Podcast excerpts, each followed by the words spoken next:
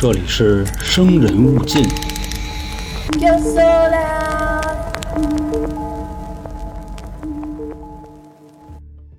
Hello 啊，朋友们，欢迎来到由春点为您带来的《生人勿近》，我是咱们台杀人放火将军二老航。本期节目呢，继续给大家带来非纪实反特故事《后羿计划》。这个啊，是咱们这个系列的第三集。简单的啊，给各位道一下书。上集呢，咱们说到啊，为了查清楚南京派过来那个李姓研究员的死因，北京的这两位调查员呢，小赵警官还有老陈处长，再次提审了那个侏儒特务魏长生。他呢，就跟那两个调查员说，他传递情报的上线啊是一个什么模样。临走的时候呢，还说了那句话啊：“三花脸不拉裤兜子。”后来呢，这个老陈处长听明白了，这是一句黑话啊，是梨园行的春点。大概的意思啊，就是别看你长得矬，跟武大郎似的，你活还不错。反正当时呢，就判断啊，侏儒的这个上线很有可能是一个唱戏的，就让在北京的调查员啊开始秘密的找这个人。同时呢，小赵警官跟老陈处长、啊、现在在南京继续调查那个死去的李姓研究员。后来得知呢，就这位死去的研究员啊，劳动关系属于南京研究所，但实际的工作地点呢，一直在杭州的某一个基地。那两个人呢，又从南京到杭州了。后来啊，这个老陈处长跟安全局的领导啊在汇报的时候，那边也来了个消息，说呀，老陈你要去杭州啊，正好那边闹水鬼了。那镜头一切呢，在杭州的西湖，一个渔民啊跟河里捞鱼呢，划着船，感觉呢就自己这船上窜上来一东西，回头一看，上来这位啊站在船上，看那模样是个人形，朝自己就那么过来了，走到切近啊，把手伸出来，每一个指甲都跟筷子那么长。上回咱就说到这儿。那在这个节目正式开始之前啊，还是再重申一下啊，很短。现在的灵异特别篇，还有我的这个李昌钰探案系列啊，都做着呢。除了喜马跟荔枝，别的平台没有，因为呢没有这功能。感兴趣的各位呢，您在我刚才说那俩平台可以找到这些节目。这个呢，主要是说给网易的听众。那好啊，说完这个，节目正式开始，咱就说啊，当时这位渔民的结局是什么样的。就看这位渔民啊，要嚷还没嚷出来呢啊，这爪子咔一下啊，就来了一黑虎掏心，就肚子里边啊这点卤煮、心肝脾肺肾的全给掏出来了，顺势啊往河里一扔，这人没了。那刚才呢上来这位这水鬼哐叽也跳下去了，一夜无书啊。到了第二天白天，这条船就被人发现了。与此同时呢，昨天那个渔民大哥尸体也被人找着了，肚子让人给豁开了。里边啊已经掏干净了，那最先发现的这个人呢吓坏了，就报警了啊！来一帮警察给这西湖就围上了。当时呢好几个警察啊坐那个快艇啊，嘟就那么过来了。这里边呢好几个男的，还有一女的，咱就不提这几位男同志啊，单说这女警长什么模样，就跟那几个其他的一比，特别的扎眼。短头发，小脸儿，穿了一身警服啊，腰里还别着枪。长得啊要多漂亮有多漂亮，看那模样呢，大概十九二十岁。那么说啊，就这个警官为什么要这么着重的介绍他呢？啊，他是谁呢？还真不是本地的警察，这人呢跟老陈处长是一个单位的，也是国安的，叫王玉婵。至于啊他为什么会来这儿，咱们一会儿再说。那单说呢，另外一拨人就小赵警官跟老陈处长，他们现在呢已经在杭州的基地啊展开调查了。但是啊，不是明查，是暗访，因为呢，咱们之前说过，怀疑啊这个基地里边有鼹鼠啊，所以呢找的人基本上也都是这基地里边啊级别非常高的、可信的领导，就跟人说呗，说那个李姓研究员坐金浦线的列车啊，在天津让人给扔下去了，所以呢就问啊，谁能获取这位李姓研究员的路线信息？后来呢，通过排查发现啊，能掌握这位李姓研究员行程的啊，只有一个，这人呢叫刘玉珍，是基地后勤的一会计，他呢就是负责啊给这位研究员订车票的，所以这个人呢就是目前的突破口。于是乎呢，两位北京来的调查员相视一笑，说：“那提人吧，啊，问问怎么回事。”结果呢，就找这人的时候啊，就这刘玉珍他不在。说呢，是从昨天下午就请假了，到现在都没来。再问啊，请假的理由，说呢是去他母亲家接孩子去了。那按理说呀，这就不对了。接孩子接两天是吗？做绿皮儿去接吗？这估计啊里边就有事儿了。所以呢，两位调查员就由基地的一位姓张的书记带着，直接呢就来到了这个刘玉珍他们家。到了之后呢，啪啪一敲门，里边没人搭茬这时候啊，年轻的这个小赵警官就急了啊，拿脚要踹门。反正呢也不是什么好锁，就那种插棍的那种棍锁，直接就抬脚了啊，往后退了几步。旁边呢，这个老陈就拦着他说：“就别别别别别，犯不上啊，犯不上。现在还没有这个确凿证据，你给人门拆了那行吗？有招。”一边说着啊，一边从这个兜里边掏出一个曲别针来，直接呢往这锁眼里边就捅咕那么了几下，咔嘚，门开了。小赵警官呢，这会儿就在旁边说：“说，哎呦，陈处长啊，您这几下子真行。按理说呀，您这个行动代号啊，真不应该叫老猫啊，您那叫道圣。说这白玉汤也没这么利落。”老陈这儿呢，就还有点不好意思，对对对对对啊，进进进，这仨人就进来了。进屋之后呢，这个屋里边很黑，窗帘什么的都拉着呢，桌子上呢摆着吃剩下的东西，还没收呢。这炕上的被子也没叠。提鼻子一闻啊，这屋里边有烧过纸的味儿。这时候呢，老陈处长回头问那个张书记说：“老张啊，这个刘玉珍他们家几口人？”张书记说：“两口人，他跟他闺女啊，他老爷们儿前几年得肺结核去世了。”说：“哦，那他闺女多大了？他女儿现在得六岁了吧？还没上小学呢。说是给送他姥姥家去了。”说到这儿，旁边小赵警官就喊了。说陈处长，这个写字台旁边啊烧过什么东西？有灰儿。这仨人都奔那儿就去了。老陈处长呢，拿这手扒拉扒拉，说这灰儿烧的还挺透。再用手一捏这个灰儿啊，感觉烧的应该是信纸。那从这堆灰儿的数量上来看啊，应该是烧了两张。那你说这人没事跟家烧信纸干嘛呀？那这东西是怕谁看见呢？目前不清楚。后来啊，在他们家抽屉里边。找到了一个信封，这信封上啊四个大字“刘玉珍收”。打开一看，里边是空的。那后来呢，这几个人啊给他们家检查都差不多了，就出去问邻居去了。邻居就说，昨儿下午这个刘玉珍啊吃完饭拎着个小包就出门了。问去哪儿了呢？说是去他母亲家接女儿去了。反正啊问一圈也没有什么收获。老陈同志说，那既然是这样的话，咱们就兵分两路。我呀，跟小赵警官去一趟刘玉珍的老家。出发之前呢，咱们跟当地的警方交代一下。外加上啊，这位张书记，如果刘玉珍啊回到基地上班了，立刻给控制住啊，等我们回来。那这边呢，安排好了，就准备出发了。可是啊，就在老陈跟小赵准备去刘玉珍老家的时候，消息到了。刚才啊，咱们提到的那位小警花王玉婵。他们那波人跟西湖里边又捞上了一具尸体，而且还是一具女尸。那经过附近群众的辨认呢，有认识的，就是啊老陈跟小赵他们要找的这位刘玉珍。那当时呢得着信儿的时候啊，那俩人还没走呢，直接就在这见面了。说呀，这个小警花王玉婵，她跟小赵警官不认识，但是跟老陈处长挺熟的啊，他们都一个单位的嘛，都是国安的。一见着面啊，直接就笑了。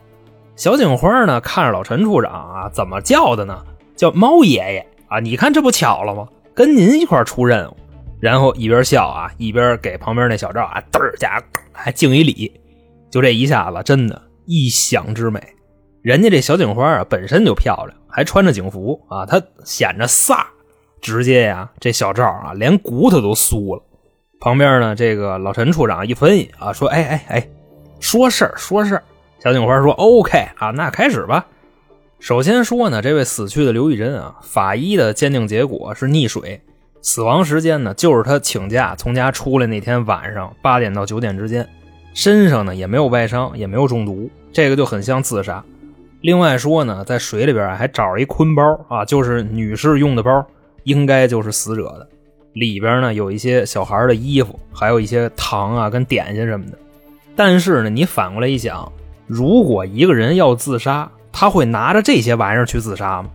之前呢，他说跟单位请假去接孩子，他还没见着孩子呢，自己就自杀了是吗？这有点说不过去吧。最后呢，刑侦科的人也说，如果啊这个死者他是跳河自尽的，那他绝对不可能是从岸边跳的。为啥呢？因为发现他的位置啊，跟岸边的距离一晚上可飘不过来这么远。那说到这儿呢，老陈处长就笑了，哎，说你们觉着有没有可能是传说中的西湖水鬼干的啊？你们给分析分析。这小赵警官就赶紧拦着，说：“这个陈处长，陈处长啊，您这个身份说这话不合适吧？您啊就别打岔了，我给您分析分析。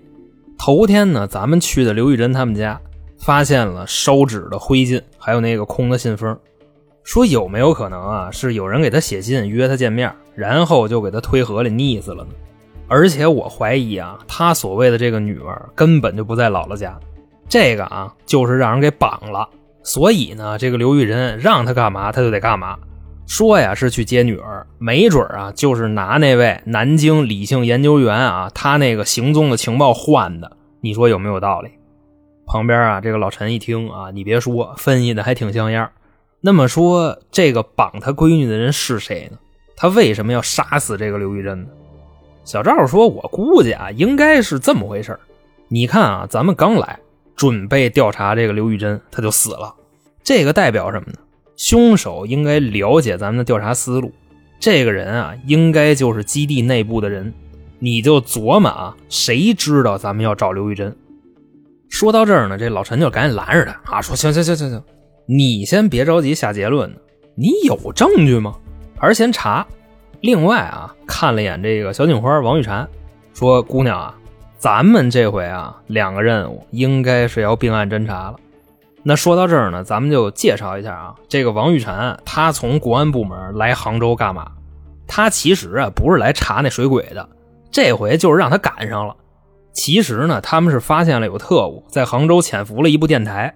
虽然呢，这个电台啊已经被监听了，但是就找不着位置在哪儿。就知道啊，这个电台在西湖附近，就找了好几圈都没找着。你说哼不能这电台在水里呢吧？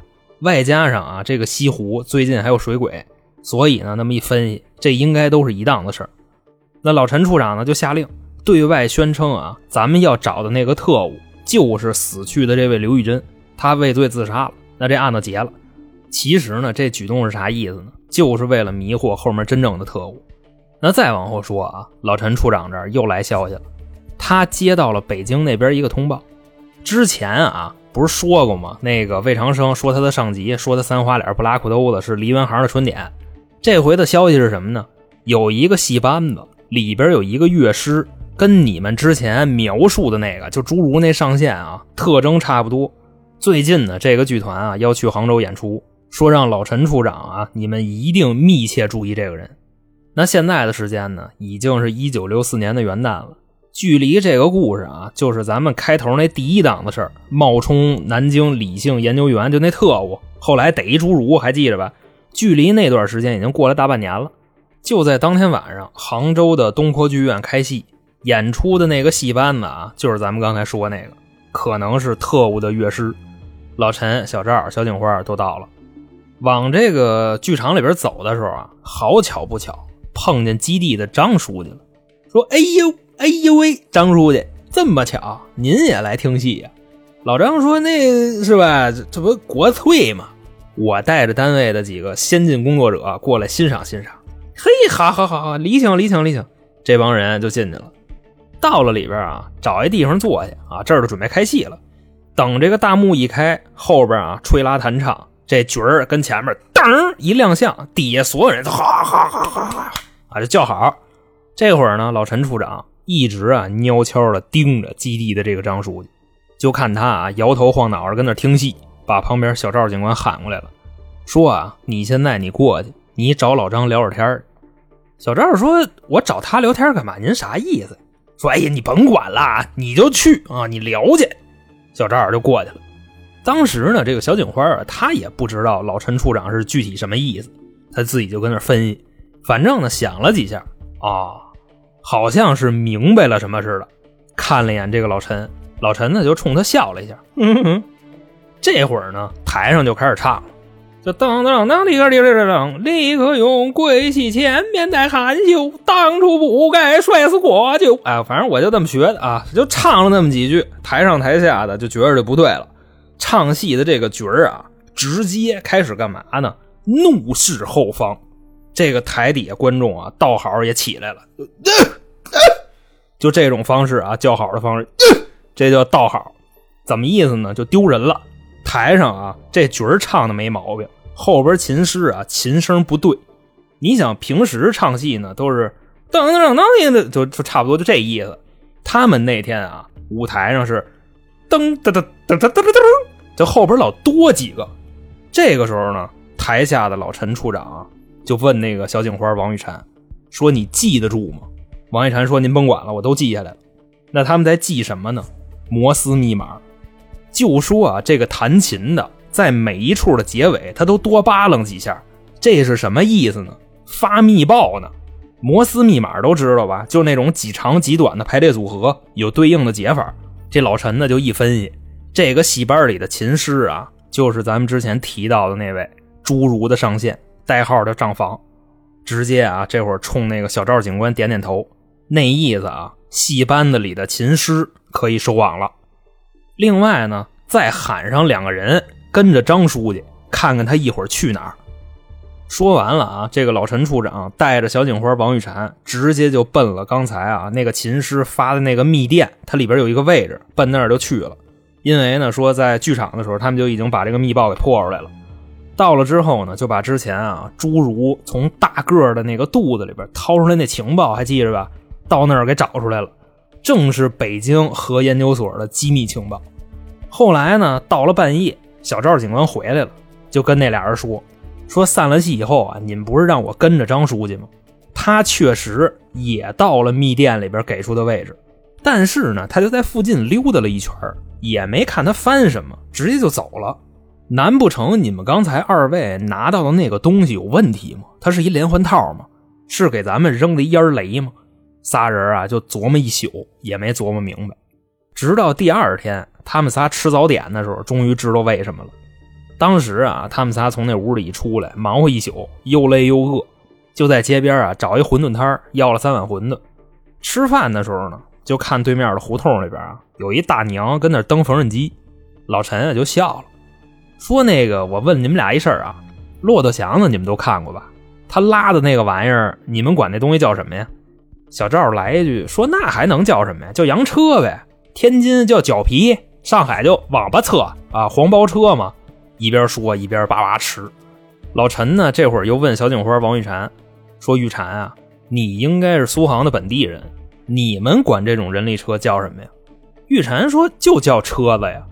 反正你要搁北京啊，车子这话是骂人啊，糊涂车子嘛，形容人笨，脑子里都是稀。”老陈说：“哎，我知道了。”拿手指了一下对面胡同那老太太蹬的那缝纫机，说：“你们杭州人管这玩意儿叫什么呀？”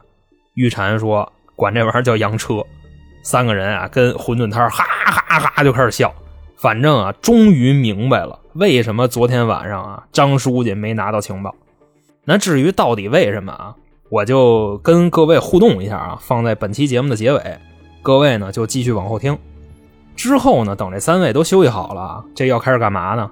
抓西湖水鬼，就在起出情报的第二天夜里头，三个人还有其他在水上巡逻的警员都隐蔽好了啊，就留了一条船在这个湖面上招摇过市，找一便衣跟上面划，一边划一边哼哼，就当当当当当当当，就这样。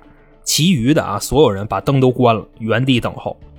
这会儿呢，巡逻的那个船啊一开走，就水面上啊就出来噗噗噗噗几个大炮，咕噜咕噜的。随即呢，一个大黑鬼头从这个湖面上就冒出来了，浑身上下啊都是水草，看这模样是个人形。从这个湖面上啊东张西望，慢慢的就往这个岸上游。紧接着呢，旁边埋伏的警察啊，所有的船只灯全打开了，直接就照着水里这位，把马达都开了，咚咚就奔他就过来了。最后说离近了，看清楚了，这水鬼后背还背着氧气瓶呢，这能是水鬼吗？这就叫装神弄鬼，直接啊，小赵警官就掏枪说：“别动啊，动打死你！”那这话一喊完，水里这位啊，哗就往下扎，滋溜就下去了。当时呢，老陈处长啊拦着旁边所有人说：“别开枪啊，别开枪，拿活的。”这时候呢，你再看旁边啊，小警花王玉婵，她在那脱衣服，把这个警服一薅，里边是一身泳衣，扑通就下去了。然后呢，在这个水底下就开始翻腾，哗哗哗哗哗就开始冒泡，也不知道啊这个水底下到底什么情况。反正呢，过了几分钟，船上的人啊看这个小姑娘还不上来换气儿，都急了，一个一个的都撸胳膊挽袖子要下去。老陈处长呢就说说你们都别下去啊，玉蝉这姑娘我了解，她比小兵张嘎里那英子水性还强呢。说你们要下去，你们算是给人姑娘添堵，知道吗？但是呢，边上有人说说这已经好几分钟了，那水鬼有氧气瓶，小姑娘没有。老陈呢就说你甭管了哈，我心里有数。那几个人呢就在船上这么掰扯，这会儿啊，直接从水底下飞上来一黑不拉几的东西，咣叽一下扔船上，就是这水鬼。再仔细一看呢，氧气瓶子啊被捅了个大眼儿，这氧气瓶上呢还扎着一根峨眉刺儿。那再过几秒呢，水底下的小警花玉蝉嘎啦一下翻上来了。手里还拿着另外一根峨眉刺儿，照这水鬼那胳膊上，噗就一下子，嗷唠一声啊，就就惨叫，老实了。这个面具啊一揪下来，这人是谁呢？基地里边的张书记老张。那么说啊，就刚才这俩人在水底下干嘛了呢？这小姑娘怎么这么厉害呢？快十分钟了不上来，也不换气儿，还能把这水鬼给扔上来？那这会儿呢，小姑娘就在船上当当当当当，知道开书了啊。说刚才在水底下啊，我们怎么怎么打，就这杂碎，看我下来了，直接呢掏出一把刀来，奔我就来了。就单说那把刀啊，那刀好东西，防锈合金的，跟水里边怎么泡都不带生锈的，比那个狗腿七星啊那个角度还大一点，就跟把镰刀似的。直接呢这一刀过来就要砍我脖子，我直接呢这腰一拧躲开了，然后我就掏出来这峨眉刺一下子给他那氧气瓶扎漏气了。这水鬼一看没辙了，慌了。挨了好几脚，在水底下，这不就制服了吗？这不扔上来了吗？那么说啊，到现在这一期的故事，杭州西湖水鬼真相大白。这个水鬼啊，张书记就是潜伏在基地里的特务。那么说他为什么要在西湖里装水鬼呢？是因为啊，他们这个大行动代号叫“射日”。早期呢，有一批偷渡的特务给他留下一部电台，他呢就在这块给安上了。但是啊，安归安。如果说这个无线电的信号太明显了，那这个电台呢轻而易举的就会被找到。所以啊，这孙子想了一招啊，这招太威风了。说呢，在原先啊，就是一九五八年的时候，西湖这边呢有一次清淤泥的计划，他就参加了。那时候呢，他就发现这个西湖上面有一岛，那个岛里边呢还一山洞，水位特别低的时候啊，那个洞口能露出来；水位高的时候呢，那个洞口直接就淹了。但是呢，这个洞里边挺高的，就算是涨水了，里边还有一个七八米的空间。就是说白了啊，你拿一盆你往水里扣，这盆呢招水了，但是里边是空的，就那么个意思。那后来呢，就说这孙子把电台那大射地就选那洞里了，最后呢，在那个洞的顶子上啊掏了几个眼儿，把天线伸出去了，又掏空了几根竹子扣在那个天线上，这就谁也看不出来了。反正说啊，就藏在这么个地方，每次进这个洞都挺费劲的，他得从那水底下进去。最后说啊，他还有一个特别鬼的地方，就是他如果啊发电报的话，这个信号一出来，肯定会被侦测到。那他是怎么干的呢？他就是啊，趁着每天夜里边他们那个单位雷达关闭散热的时候，就那几分钟他发报。因为呢，他是基地里的书记啊，什么时候关雷达他知道啊。就这么着啊，干了一阵子。等到一九六三年的时候啊，上边来气儿了，给他来了一个射日行动，他就绑架了那个基地里边死去的女会计刘玉珍的闺女，就给绑到这个水洞里了。那等这个孩子来了之后呢，天天哭，那水面上的人就能听见。但是呢，只要有人啊敢靠近这个地方，他就出去给人弄死。所以当时水鬼这传说是这么来的。那刘玉珍这闺女呢被绑了，那肯定得听他的，不听他的人杀你闺女。就给他提供了之前啊南京理性研究员的行动路线。那另外一头的人呢，在金浦路的列车上就把这人给宰了。那么说他后来为什么要杀死那位女会计刘玉珍呢？你想他绑人孩子嘛，情报也给了，他不放人。然后呢，这会计就跟他闹，说你要再不把我闺女还我，我就举报你。后来啊，这孙子把会计骗到西湖，摁到河里给溺死了。整体就是这么回事。那在这个节目的最后啊，刚才挖的那个坑啊，给各位填上。就是三个人琢磨了一宿，这个张书记啊听到了密电，让他去某个地址去找情报去。但是呢，他到那儿溜达一圈就走了，这到底是为什么？说的是啊，第二天这仨人吃早点的时候明白过来了，给大家解释一下这是怎么回事就说呢，当时啊，戏班里那个琴师他发的密电啊，破译出来是什么意思呢？把那些摩斯密码都翻译出来啊，意思就是我被跟踪了，情报在乾王寺东边第三个院子的洋车里边。那刚才咱们说什么来着？洋车、胶皮、车子、缝纫机。发密电这哥们儿啊，他是北京人。他说那个情报在洋车里边，说的是那院里头有一辆人力车，情报就在那车里。然后呢，这个张书记他是杭州人，在杭州啊，洋车是缝纫机，所以呢，他进院之后，那辆人力车就在那儿放着呢，他看都没看，就跟院里找了半天缝纫机，最后呢没找着就走了。这是这个故事的底儿。那么好啊，这就是反特系列故事《杭州西湖水鬼》的第二集，在这儿呢就给您各位啊讲述完毕。下回呢这个故事会怎么发展啊？那这些反特战士啊监听到了敌人的情报，去上海了，从而呢引出啊林家宅三十七号这个广为人知的恐怖案件。那具体这个故事什么时候上呢？就看作者什么时候给我了。欲知后事如何，咱们且听下回分解。我是本台的杀人放火将军老航，我们下期再见，拜拜。